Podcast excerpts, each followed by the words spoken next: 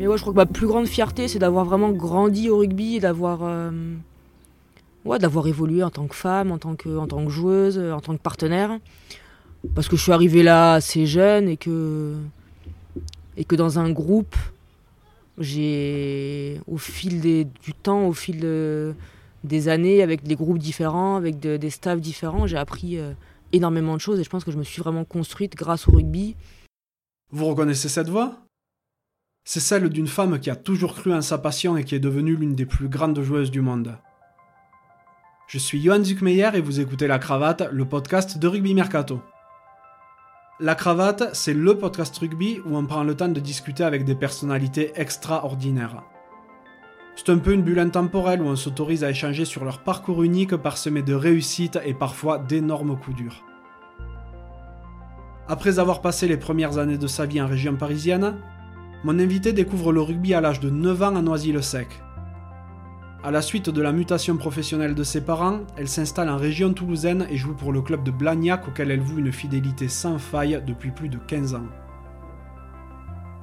Avec à son actif deux grands chelems et deux demi-finales de Coupe du Monde à 15, une finale de Coupe du Monde à 7, une participation aux Jeux Olympiques de Rio, mon invité passe du rugby à 15 au rugby à 7 avec la même réussite et une soif de victoire intacte. Comme vous l'avez très probablement deviné, j'ai eu le plaisir de m'entretenir avec Marjorie Mayence. Durant notre échange, Marjorie évoque la petite fille qu'elle était et l'athlète qu'elle est devenue dans ce rugby en mutation. Profondément tolérante et ouverte à ce monde qui évolue, elle est très sensible à la place de la femme dans le sport et dans la société. Pour tout vous dire, j'ai vraiment passé un super moment chez Marjorie et j'espère que vous la découvrirez sous un nouveau jour. Si ce podcast vous plaît, n'hésitez pas à le noter 5 sur 5 sur Apple Podcast, à laisser un petit commentaire et à le partager autour de vous. Ça aiderait vraiment la cravate à se faire reconnaître. Trêve de bavardage et place à la conversation.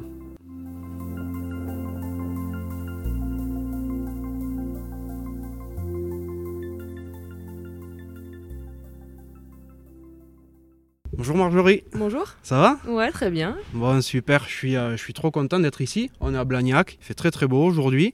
En plus, je suis, euh, je suis d'autant plus content que euh, tu es la première joueuse en activité à me faire l'honneur d'accepter une invitation de la cravate. Tout le monde connaît Marjorie, celle qui colle d'énormes cartouches en défense, qui parcourt le monde à, à 7. Et moi, j'aimerais bien savoir de quoi rêvait la petite Marjorie. Eh bien, euh, eh écoute, euh, quand j'étais petite, je voulais juste. Euh, enfin, je rêvais pas du tout d'être en équipe de France, de, de, percer dans le rugby, parce que quand j'ai commencé, j'avais 9 ans à l'époque, surtout j'ai commencé en région parisienne. Donc à l'époque, le rugby féminin était très loin d'être connu. Donc, donc voilà, j'ai commencé le rugby parce que je me suis dit que ça avait l'air tout de suite très cool. J'ai commencé l'entraînement, ça m'a tout de suite plu et, et voilà, j'ai toujours voulu euh, faire, euh, faire ce que j'aimais, être avec, euh, être avec les copains, les copines, donc, donc voilà. T'étais quel genre de petite hein? J'étais une petite voilà, sportive qui aimait, qui aimait toucher à tout, sociable, donc qui, était toujours avec, avec les copains, les copines. Et, et, voilà, plutôt bien dans un groupe. Ouais, t'as testé d'autres sports avant le rugby? Euh, Je faisais du tennis, ouais. J'ai fait du un peu de tennis, j'avais fait un petit peu de gym. Mais, euh, mais pendant que je faisais du rugby, j'avais fait un an de boxe aussi. Mais, euh, mais ouais, le rugby a toujours été, enfin, depuis que j'ai 9 ans, a été le sport que, que, jamais j'ai pensé à un moment donné arrêter. Quoi. Le rugby, du coup, tu as commencé avec les garçons quand tu étais petite Ouais, j'ai commencé en école de rugby. Il y avait une fille, Paul, euh, à Noisy-le-Sec, donc le club où j'ai commencé. Et voilà, euh, on était avec, euh, avec les garçons durant les premières années. Mmh. Du coup, tu as commencé à Noisy-le-Sec. C'est quoi ton parcours un petit peu en tant que petite fille hein? Ben, Du coup, j'ai commencé 9 ans, ça devait être en... J'étais en Benjamin, du coup. Et ben, tout de suite, tout s'est très bien passé. Ça, moi, j'étais à l'école à Noisy-le-Sec aussi, ça se passait bien. Au rugby, euh, j'ai tout de suite, euh, j'ai tout de suite accroché. J'ai toujours, j'ai tout de suite été hyper bien intégré dans l'équipe. Et, euh, voilà, ça c'est, c'est des super souvenirs parce que bah, déjà petite, j'adorais plaquer. je me disais que voilà, faire, faire du rugby avec les garçons, c'était, c'était cool et que je voulais, je voulais montrer que, que Paul et moi-même avions, voilà, avions largement le niveau pour, pour jouer face aux garçons. tu fais ton enfance en région parisienne? Tu fais quel type d'études? Euh, ben, en fait, je suis euh, arrivée à Toulouse euh, en quatrième. Mes parents ont été mutés en région toulousaine. Donc, on est, euh, on est parti de Noisy-le-Sec pour arriver à Tournefeuille, Mhm. où on a loué une maison pendant un an. Et euh, je suis arrivée à Launaguet avec mes parents euh, pour mon année de troisième. Donc, euh, un parcours scolaire classique. Et j'ai fait un lycée, euh, lycée général, euh, classiquement à Toulouse. Ah, Pas de sport-études à Jolimont Euh, j'ai fait le. Ouais, j'étais en- au Pôle Espoir à Jolimont. D'accord. J'étais à Jolimont pour ça. Ok, donc à à ce moment-là, tu ne joues qu'à 15. Ouais, je joue qu'à 15. Et c'est qu'à 18 ans que j'ai connu le rugby à 7. C'est pas très poli, mais pour toi, c'était il y a, il y a quelques années, du coup. En effet Euh, et, à, et à l'époque, c'était pas, pas super démocratisé non plus, le Seven? Mais non, pas du tout. Moi, je me rappelle que la première fois. En fait, quand, quand je suis montée en senior, fait, euh, j'avais fait une sélection à 15, un stage à 15 où j'avais pas été retenue. Et euh, il y avait eu la Coupe du Monde à 7 en 2009 à Dubaï. Donc là, toutes les, euh, excellentes joueuses du type Julie Pujol, Delphine Planté et toutes les anciennes avaient fait cette Coupe du Monde, mais basculaient sur le 15 pour participer à la Coupe du Monde qui était en 2010. Donc du coup, il fallait un petit renouvellement euh, des- d'effectifs pour euh, le rugby à 7. Et ils ont fait un stage à Marcoussis de 40-45 joueuses pour, euh, pour aller au premier tournoi à Dubaï avec une équipe de jeunes. Et, euh, et ça s'était pas du tout bien passé d'ailleurs. Enfin, je- ce que je pensais en tout cas, je- parce que je trouvais le 7 euh, extrêmement exigeant et je pensais que c'était pas du tout un sport fait pour moi. Moi, j'aimais plaquer, j'aimais faire jouer les autres, mais, mais je courais pas vite. je pensais pas du tout que que j'allais être sélectionnée et, finalement je l'ai été. quoi. Tu l'as été. Euh, donc ça, c'est 2010, Euh, 2009 ça. 2009. Et euh, après, tout s'enchaîne assez vite. 2011, c'est ta première sélection en, euh, à 15. Ouais, c'est ça. Donc euh, 2009-2010 euh, à 7 et euh, 2011 première sélection à 15. Dans le même temps, tu joues dans, euh, dans ton club à Blagnac. Ouais, à Saint-Aurin, ce qui est devenu Blagnac un peu plus tard. Je sais jamais euh, dans quel ordre il faut dire, si c'est Blagnac-Saint-Orens. Ouais, bah maintenant c'est que. Blagnac, donc c'est Ok, réglé. bon, mais c'est bon. Voilà. Ça marche. Tu fais, euh, tu fais quelques années avec euh, l'équipe de France à 15. Euh, 2014, c'est ta première Coupe du Monde. Ouais, Ouais, en France en, en plus. France, ouais. Donc vous, vous avez de super résultats, vous finissez troisième. Ouais, un, peu, euh, un peu déçu de la troisième place, effectivement, mais un super souvenir euh, qui restera euh, gravé en, en moi et en toutes les joueuses qui ont participé, je pense. À ce propos, j'ai l'impression qu'il y a un peu, pour le grand public du moins, un avant et un après cette Coupe du Monde. Tu l'as ressenti de ton côté? Carrément. Là, franchement, je pense qu'on peut le, voilà, le traduire exactement comme tu l'as fait. Euh, on avait euh, donc une Coupe du Monde en 2014 à, Marcou- Marcoussis. C'est vrai que nous, on s'est dit, mais une Coupe du Monde à- en région parisienne, euh, du 1er au 15 août, euh, il n'y aura jamais personne, quoi. Et finalement, euh, ben, ça, a explosé. Euh, Il y avait, euh, mais voilà, il y avait des, milliers de spectateurs et, je crois que c'est réellement à partir de là que, que le grand public a découvert le rugby féminin et que euh, et qu'on a qu'on a gagné en médiatisation. Ouais. D'autant que quelques mois avant, vous faites un grand chelem déjà. Euh, ouais, tout à fait à Pau. Mm. Bon, à Pau qui est déjà une, bon, une ville de rugby où on a toujours eu quand même euh, de, de bonnes audiences et toujours un public euh, génial. Mais c'est vrai qu'avec cette Coupe du Monde, ça, ça a été extraordinaire. Euh, donc tu continues ton parcours, tu passes indifféremment du 15 au 7 et à 2016 les JO. Ouais, c'est vrai que, que j'ai fait euh, voilà, du 7, du 15 en fonction des objectifs prioritaires de la saison. Donc il y avait des, années où je faisais plus de 7, d'autres plus de 15. Mais ça a tou- toujours été ouais, un grand plaisir de passer euh, d'un groupe à l'autre, d'un rugby à l'autre. Et, euh, et c'est vrai que quand j'ai commencé le rugby à 7 en 2009, euh, ben, quelques filles et quelques membres du staff parlaient des Jeux Olympiques, mais pour moi c'était quelque chose d'irréel, d'irréalisable pour moi. Je j'y pensais pas du tout. Et au final, en 2016, ouais, je me retrouve à Tokyo, donc euh, donc c'est plutôt cool. Ça va être dingue. En plus, j'ai entendu parler d'un euh, retour en avion qui apparemment était assez folklore. Ouais, c'était assez, euh, c'était assez sympa. Effectivement, je, je partais pour me reposer dans l'avion, mais finalement, bon, un petit apéro improvisé, ça se refuse pas, quoi. Ouais, et puis euh, petit simulacre de mariage, tout ça, et voilà quoi. Ouais, il y, a- il y a eu quelques, euh, quelques anecdotes assez, assez rigolotes pour ce retour. il paraît, il paraît. Non, c'est, c'est quelque chose à vivre, à vivre, je suppose, les JO. Ouais, franchement, c'est quelque chose d'extraordinaire.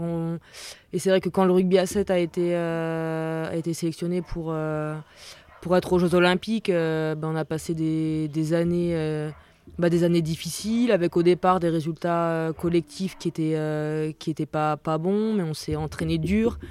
On est, on, on est passé par des statuts très différents, du moment où j'ai commencé à 2016.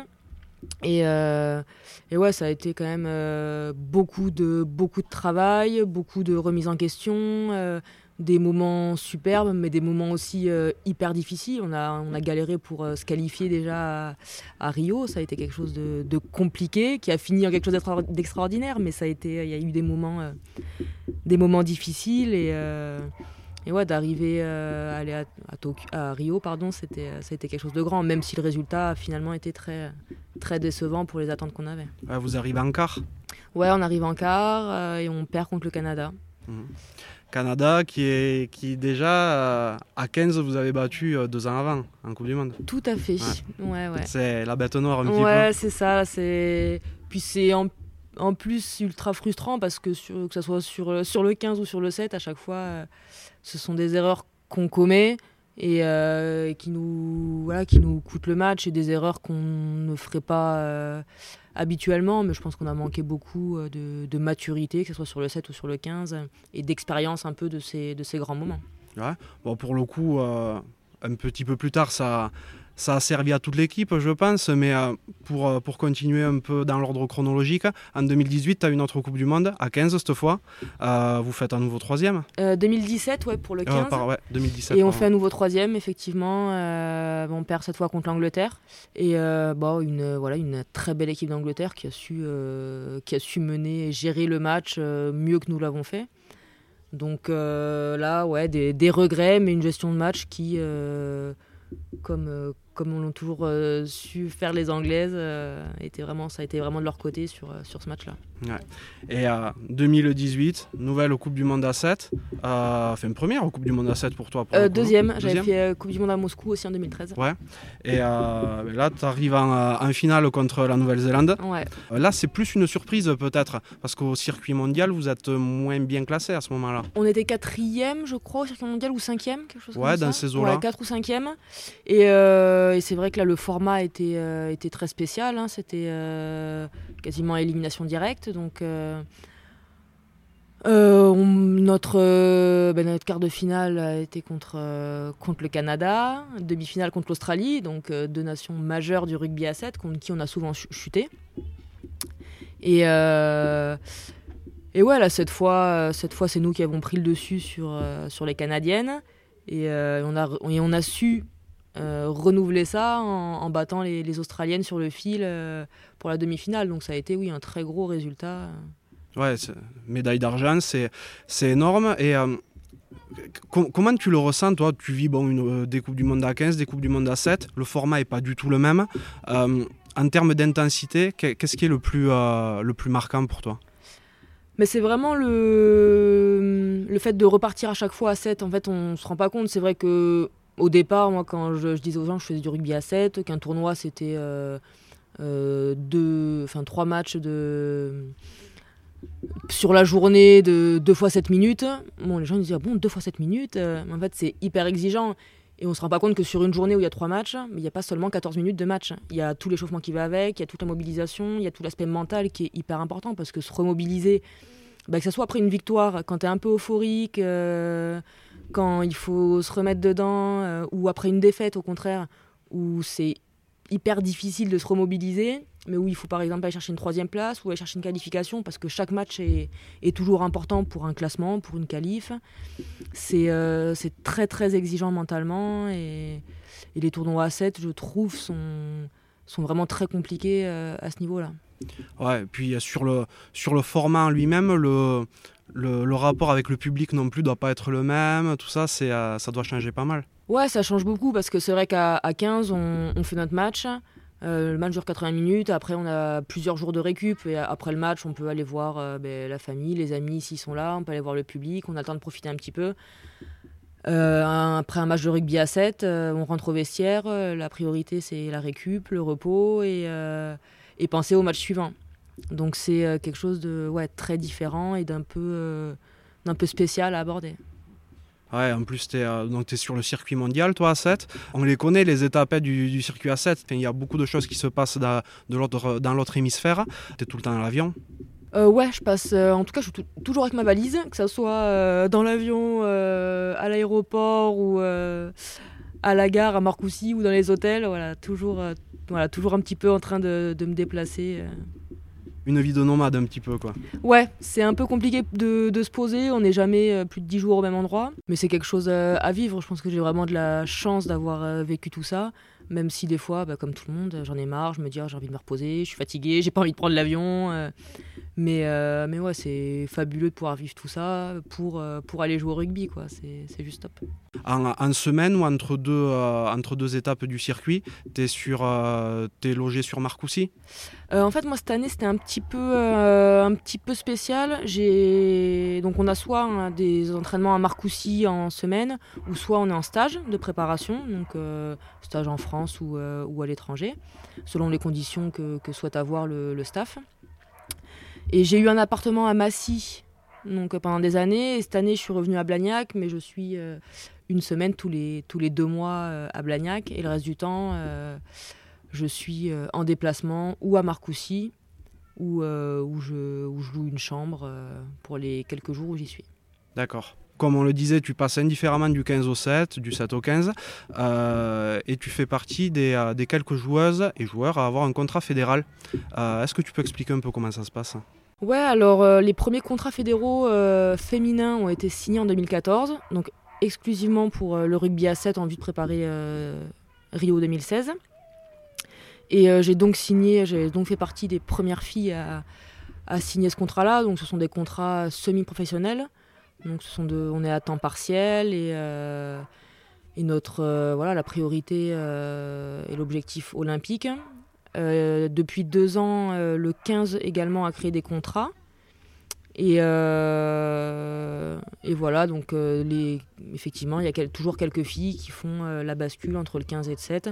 Elles sont payées par la fédération pour, mais pour, pour performer sur, sur les deux tableaux. on peut dire que, que vous êtes des, des, salariés de la Fédé, comme beaucoup de joueurs le sont de certains clubs. Ouais, c'est ça. Il ouais, n'y a pas encore de club pro féminin. Donc, effectivement, là, le nous, nous, nous, sommes salariés de la fédération. Comme ce qui se fait chez les garçons avec le 7, ce qui n'est pas le cas pour le 15 masculin, mais les gars euh, à 7 sont également salariés de la fédé. Tu fais partie des, des filles qui peuvent vivre du rugby. Euh, tu as des collègues, je pense, en équipe de France à 15, pour lesquels ce n'est pas encore le cas. Tu connais un peu leur, euh, leur quotidien Ouais, il y a des statuts euh, très différents chez les filles. Donc il y a les filles du 7 qui pour le coup, euh, on est soit euh, étudiantes euh, ou qui ont arrêté de travailler ou qui ont mis un, stop à leurs études, parce que de toute manière, le, le calendrier du rugby à 7 est, est, fait tel que c'est compliqué d'avoir quelque chose à côté. Et, les filles du 15, ont, pour la plupart, ont quand même des contrats depuis, depuis deux ans, mais, mais c'est pour elles pour l'instant qu'un mi-temps. Euh, donc la plupart sont obligés de, obligés de travailler à côté, de concilier, euh, de concilier les entraînements en club, les entraînements perso, les stages en équipe de France. Donc euh, d'ailleurs pour certaines c'est très compliqué de se libérer de leur employeur parce que certains sont très conciliants mais d'autres ont du mal. Donc pendant des années, beaucoup de filles ont posé des congés sans solde pour pouvoir partir jouer avec l'équipe de France, pour aller jouer en Six pour aller jouer une Coupe du Monde. Donc ça reste, euh, voilà, ça reste quand même précaire pour, euh, pour certaines filles. Pour les étudiantes, c'est quand même un peu moins compliqué. ça demande par contre beaucoup d'organisation, mais en tout cas, euh, en tout cas ouais, pour celles qui sont salariées, c'est difficile. ça paraît délirant hein, quand on en parle comme ça, mais c'est vrai que c'est encore une réalité aujourd'hui. Donc tu joues, tu joues beaucoup avec les équipes de France. tu arrives encore à jouer avec ton club? Euh, cette année, euh, enfin, pour ce début de saison, j'ai pas joué avec Blagnac. L'année dernière, j'ai fait, je crois, euh, trois matchs. Mais j'ai toujours essayé de, bah, de tout concilier au mieux. J'ai toujours joué avec Blagnac euh, quand je le pouvais. La saison dernière, par contre, enfin cette saison, j'avais euh, j'avais annoncé clairement que et en discussion euh, totalement ouverte avec mon entraîneur, hein, mais on en avait discuté. Effectivement, l'objectif prioritaire était les JO. J'ai plus 20 ans. Quand j'étais voilà, quand j'étais plus jeune, c'est vrai que ben, je, pouvais me permettre de rentrer d'un voyage à l'autre bout du monde, me reposer deux jours et partir jouer. Là maintenant, je mesure plus les risques et, euh, et j'ai plus envie de courir 1000 lièvres à la fois et je voulais me concentrer sur l'objectif JO tout en étant au clair sur le fait que si sur une période qu'il permettait réellement et si les conditions étaient euh, très, euh, très bonnes pour jouer avec mon club, je le ferais, mais l'objectif prioritaire était pour le 7 et que le voilà et, le, et mon entraîneur Nico ne comptait pas pas sur moi pour, euh, pour les matchs ou pour les entraînements. D'accord. Si tu pouvais choisir entre soulever la Coupe du Monde à 15 ou euh, le titre olympique à 7, tu prendrais quoi? Ah non, ça c'est des questions euh, trop dures. Franchement, je... c'est vrai qu'on m'a en plus souvent demandé, tu préfères le 15, le 7 Et même pour un titre comme ça, c'est impossible à choisir. Les deux sont, tellement différent et en même temps représente tellement d'émotions fortes. Je lui dis toujours des choses euh, extraordinaires, mais d'une manière toujours différente. Et, euh, et, là, non, je pourrais pas choisir. Euh. bon, si je pouvais avoir les deux, ça aurait été, ça aurait été mieux. Mais... C'est le petit joker qui passe, bon. T'as des projets après ta carrière? Moi, j'ai fait du droit. Mhm. Donc, j'aimerais peut-être reprendre dans le droit du sport, mais avoir mais les formations à distance, les formations, comment, comment je peux les passer. Mais j'aimerais, euh, j'aimerais reprendre. J'ai un master 1 en droit, donc j'aimerais euh, avoir euh, mon master 2. Et je passe actuellement le diplôme d'entraîneur. D'accord. Donc voilà, j'ai quelques, quelques idées, mais c'est vrai que les années à 7 ont fait que les priorités, le, planning était toujours, toujours au rugby et que c'était c'est difficile de, se pencher sur autre chose. On manque beaucoup de temps. Et. Là, je vais profiter de, voilà, de mes dernières années pour me consacrer un peu à mon après-carrière parce que j'ai fait le choix de mettre mes études de côté euh, pour les JO de Rio. Et, euh, et, j'ai pas repris, enfin j'ai repris sur le DE, mais j'ai laissé tomber le droit et c'est quelque chose qui m'intéresse quand même. Donc, euh, D'accord, donc tu te destinerais vers, euh, vers ça Pourquoi pas, même, si, même si au fur et à mesure, je me rends compte qu'il y a plein de choses qui m'intéressent, plein de domaines. Dans l'événementiel, c'est vrai que c'est aussi intéressant, je fais quelques, quelques trucs. Mais j'ai rien de concret et il faut s'y pencher parce que ça fait peur quand même. Là, on est habitué à avoir quelque chose de très rythmé, très programmé et rentrer dans la, vie active, euh, ça fait un petit peu peur de se dire qu'on s'en rapproche. Euh. Ouais, bon après, as quand même euh, le, tu, fais partie des, des grands noms du rugby féminin français. Tu risques d'avoir quand même un peu plus de facilité que d'autres filles qui ont moins de notoriété que toi. Ouais, peut-être, mais, mais voilà, jamais, rien n'est jamais gagné. Et, le monde du travail, c'est quelque chose de, voilà, de, différent, bah, surtout là actuellement avec ce qui se passe. je pense qu'on va vers des temps un peu, un peu, un peu différents d'avant. Et, tant qu'il n'y a rien de sûr, c'est difficile de, de, se voir quelque part. Après, je suis quelqu'un qui s'adapte quand même assez facilement, mais, mais ouais, ça fait, ça fait peur. Dans ta carrière ou, euh, ou, ta vie plus largement, euh, quel a été le, le, plus grand coup dur que tu as vécu, si tu en as vécu un? Euh, Ça a été euh, la, la, défaite en quart de finale à Rio. Ouais. Ouais. Qui restera. Vous, vous vous projetiez vraiment sur un titre olympique à ce moment-là? Euh, ouais, on se projetait sur, sur une médaille et c'est vrai que c'était nos premières Olympiades, donc que ce soit nous les joueuses ou le staff, c'était nouveau pour tout le monde. Et je pense qu'on l'a mal géré. Euh, enfin, en tout cas, il y a eu quelques côtés qu'on n'a pas géré. On n'a pas, pas su gérer la pression sur, euh, sur ce match-là. Et, et c'est ouais, très frustrant quand on s'entraîne 4 ans pour quelque chose et qu'on échoue. Mais c'est ouais, une très très grosse déception. Ouais. Donc derrière, tu, tu, rebondis bien, enfin vous rebondissez bien quand même, euh, avec, la, avec le, le, titre, enfin non, au final c'est pas un titre, mais avec la, la place de vice-championne du monde à 7. Et à contrario, ta plus grande, ta plus grande réussite sportive ou, euh, ou même humaine euh, Je sais pas, parce que. Enfin, il y a vraiment plein de choses qui m'ont marqué, mais je pense que. J'ai eu plusieurs résultats, bah, notamment, comme tu dis, la, médaille d'argent à la Coupe du Monde. On a eu la qualification pour Rio, qui avait été très difficile à avoir et qu'on a, a, a réussi, qui a été un parcours du combattant extraordinaire et on, a réussi à- au dernier moment à, à se qualifier. Mais, euh, mais ouais, je crois que ma plus, plus grande fierté, c'est d'avoir vraiment grandi au rugby et d'avoir euh, ouais, d'avoir évolué en tant que femme, en tant que, en tant que joueuse, en tant que partenaire. Parce que je suis arrivée là assez jeune et que, et que dans un groupe, j'ai, au fil des- du temps, au fil de- des années, avec des groupes différents, avec de- des staffs différents, j'ai appris euh, énormément de choses et je pense que je me suis vraiment construite grâce au rugby. Et notamment, là, avec, euh, j'ai passé 9 ans avec, euh, avec David Courtex, son entraîneur euh, du 7.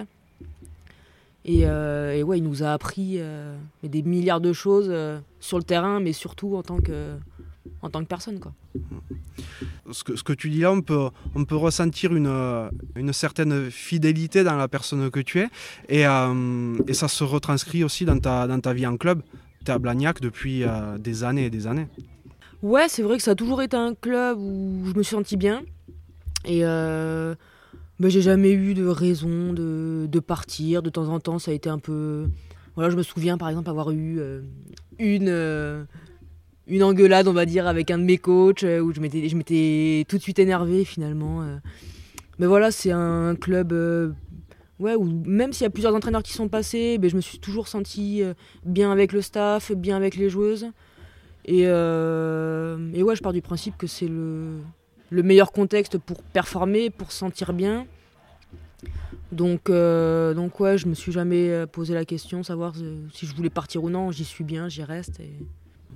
Ah, ça fait quoi? Ça fait une, une vingtaine d'années maintenant que tu y es du coup Un peu Oh, moins. bah, ouais, j'ai commencé à. enfin, je pense que je suis arrivée quand j'avais euh, ouais, 13 ans, 13-14 ans. Ah ouais, un peu moins, bon, une, une quinzaine d'années quoi. Ouais, Ça commence à faire quand ouais, même. bon, je tiens à préciser quand même, on parle comme si tu avais 45 ans depuis non, effectivement, je vais quand même Voilà. préciser, j'en ai que 29. Voilà, non, Je n'ai même pas encore les 30. non, mais c'est euh, vrai que tu as une carrière qui est super riche vu que tu es, arrivé très jeune dans le, dans le giron Ouais. national au final. Ouais, ouais. Donc, euh, et à ce propos, ça me fait penser, est-ce qu'il y, a, euh, est-ce qu'il y a un circuit, euh, enfin, est-ce qu'il y a un, pôle comme, euh, comme Marcoussis pour les, pour les garçons chez les filles Euh, Il y a un, pôle, pôle France ouais, chez les filles, donc euh, c'est plutôt euh, sous forme de, de stage. Elles se réunissent à Marcoussis. Il y a, bah, y a toute la filière jeune hein, qui est un peu moins euh, remplie que celle des garçons parce qu'il y a forcément moins de joueuses. Mais, euh, mais ouais, il y, a euh, y a des sélections euh, de, voilà, de, qui commencent dès les moins de 15, je pense, qui passent par les moins de 18, les moins de 20 ans. Donc il y a ouais, tout un, tout un parcours euh, performance pour les jeunes filles. Aujourd'hui, si tu pouvais euh, te retrouver face à la, à la Marjorie qui a, qui a 9 ans, qui commence le rugby, euh, qu'est-ce que tu lui dirais? Ah bah je lui dirais de- d'être un peu moins feignante parce que petite, euh, j'étais pas une grande adepte du travail. Et euh, mais, euh, mais ouais, à part ça, je, je lui dirais de continuer euh, son parcours et de faire ce qu'elle aime comme, euh, comme elle l'a fait. Quoi.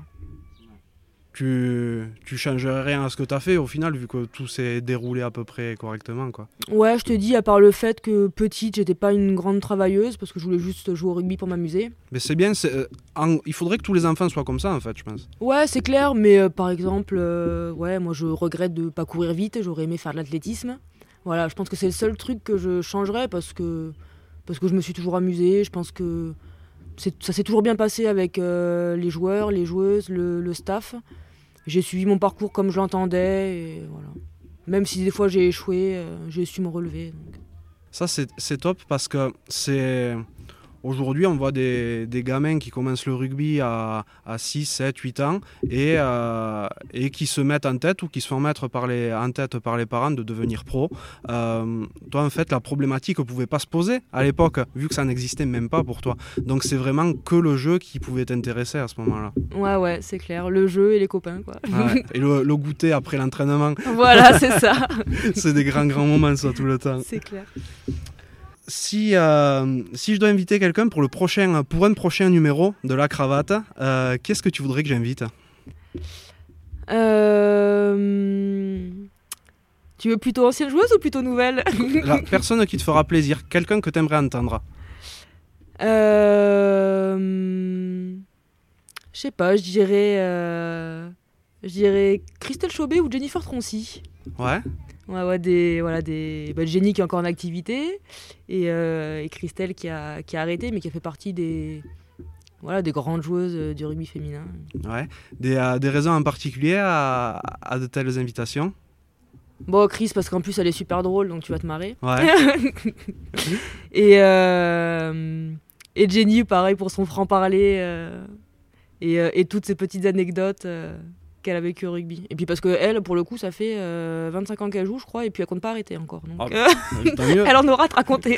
si la santé suit, elle a bien raison, tant que le corps il en veut. Et euh, tu voudrais que je leur demande un truc en particulier? Pff, Moi, tu demanderas à Christelle si elle a des nouvelles de Jonathan. Ouais. Et, euh...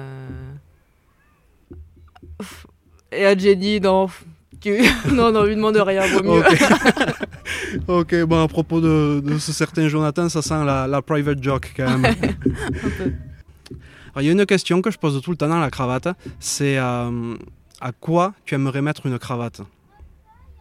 Euh, à quoi j'aimerais bien À quoi? À qui? À À- quoi? À qui? Bon après, euh, le but c'est pas que tu te brouilles avec du monde hein, via, via ce podcast, hein. mais euh, voilà une, une idée reçue, un, un fait en particulier, quelque chose qui te fait réagir. Euh, je dirais peut-être euh, ben le ouais le manque encore de, de tolérance euh, que ça soit ben, dans le par exemple pour le sport féminin que ça soit sur plein de plein de choses. En fait je crois qu'on est dans un monde qui est en train d'évoluer. Mais où il reste quand même beaucoup de ben, beaucoup de, de disparités de discrimination et que le monde manque encore de, de tolérance vis-à-vis de, de plein de choses, notamment sur, euh, ben voilà, moi qui suis très concernée, la place de la femme dans la société, la place de la femme dans le sport. Et je crois qu'on est sur la bonne voie, mais qu'il faut qu'il faut rien relâcher parce que euh, parce qu'on est sur un équilibre euh, très fragile. Et euh, et voilà D'accord. sur l'intolérance. D'accord, d'accord. Mais après, euh, c'est, je, je- je comprends tout à fait ce que tu veux dire. Et moi, le premier, il y a, il y a encore euh, quelques, quelques années, pour le rugby féminin à, à proprement parler, je trouvais ça beaucoup moins attractif que le, que le rugby masculin. Et euh, j'en suis revenu. J'en suis revenu parce que je trouve le niveau de jeu de plus en plus élevé. Et, euh, et ça, ça devient. J'ai pas, bon, j'ai pas envie de me brouiller avec mes futurs invités non plus, mais euh, ça devient presque plus plaisant à regarder que le rugby masculin, je trouve. Parce que c'est, c'est du rugby au final. Ouais, en fait, voilà, moi, ce qui. Enfin, ce que j'aime, c'est dire qu'en fait, une, équipe, qu'elle soit féminine ou masculine, elle dépend surtout du. Elle dépend du staff, elle dépend des joueurs qui la composent ou des joueuses, elle dépend euh, du projet de jeu. Mais ça dépend pas vraiment de si c'est une équipe masculine ou féminine. Ça dépend de ce que tu mets en œuvre pour euh, la faire progresser, de ce que tu mets en œuvre euh, pour, obtenir un jeu qui te, qui te plaît. Et, euh, et tu peux avoir une équipe féminine euh, ben, qui, va avoir un jeu, euh, bah, un jeu qui, qui plaît pas, un jeu qui est pas spectaculaire, comme une équipe masculine en fait, mais ça dépend de comment tu l'entraînes et des moyens que tu mets en œuvre. Effectivement, il y a 10 ans, le- les filles s'entraînaient deux fois par semaine, ne savaient pas ce que c'était qu'une barre de muscu, travaillaient toute la journée, le soir rentraient chez elles voir leurs copains, voir leurs gosses, voir le- leur... et s'entraînaient deux fois par semaine. On ne pouvait pas comparer à des mecs qui s'entraînaient toute la journée. Carrément. Donc euh, effectivement, c'est normal. Il y a 10 ans, le niveau du rugby féminin euh, n'était pas celui qu'il est actuellement.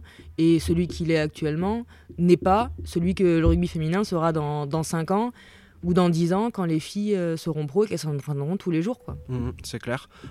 Après, bon, il faut pas non plus qu'il y ait toutes les évolutions qu'on qu'on a pu voir ces dernières années sur le rugby masculin, Voilà. parce que personnellement, je trouve qu'il n'y a pas que du bon. Bien sûr, et je pense que on a la chance en tant que femme et euh, d'avoir vu le modèle, euh, le modèle des garçons comme il s'est construit. Je pense que nous, euh, nous, la fédération, les clubs, il faut que tout le monde arrive à trouver un système qui permet à la fois d'être performant, à la fois de construire sa vie, Parce que quand on voit les garçons aujourd'hui, ben, certains qui se retrouvent au chômage après 10 ans de carrière ou qui ont tout misé sur le rugby, c'est très triste. Donc il faut que tout le monde se, concerte et soit, euh, soit conscient du double projet qui est, qui est primordial. T'aimerais t'investir dans le, dans le rugby après ta carrière? Ouais, je sais pas encore vraiment de quelle manière. Bon, je passe déjà le DE là pour, pour entraîner un petit peu, mais c'est vrai que j'ai tellement appris grâce au, grâce aux personnes qui entourent le rugby que, ouais, que j'aimerais euh, peut-être ajouter un petit peu ma pierre à l'édifice et, et aider, euh, je ne sais pas de quelle manière, mais aider le, rugby à grandir. Est-ce qu'il y a une question que tu aurais aimé que je te pose et que j'ai pas pensé à te poser ou qu'on ne te pose jamais? Euh, non, franchement, là, je crois qu'on a fait le tour. Euh. Ouais Ouais, ouais. Bon, mais c'est top. C'est top. Merci beaucoup pour ton accueil, Marjorie. Mais merci à toi, c'était cool. En plus, on a eu le beau temps. Bah ouais, on n'a vraiment pas à se plaindre. Si, euh, si les auditeurs entendent des, des petits bruits d'oiseaux ou des trucs comme ça, c'est normal, on est sur la terrasse, on est au poil. à très bientôt. Au revoir. Merci d'être encore là et d'avoir écouté cet épisode jusqu'au bout. J'espère sincèrement qu'il vous a plu. Si tel est le cas, ce serait super sympa de le noter 5 sur 5 sur Apple Podcast et de le partager autour de vous. Ça m'aiderait vraiment à le faire reconnaître. Vous pouvez également nous suivre sur les réseaux sociaux où vous trouverez facilement Rugby Mercato sur Facebook et Instagram. D'ailleurs, que vous soyez joueur, entraîneur ou représentiez un club, n'hésitez pas à vous inscrire gratuitement sur rugbymercato.net, le site de recrutement rugby. A bientôt pour un nouvel épisode de La Cravate.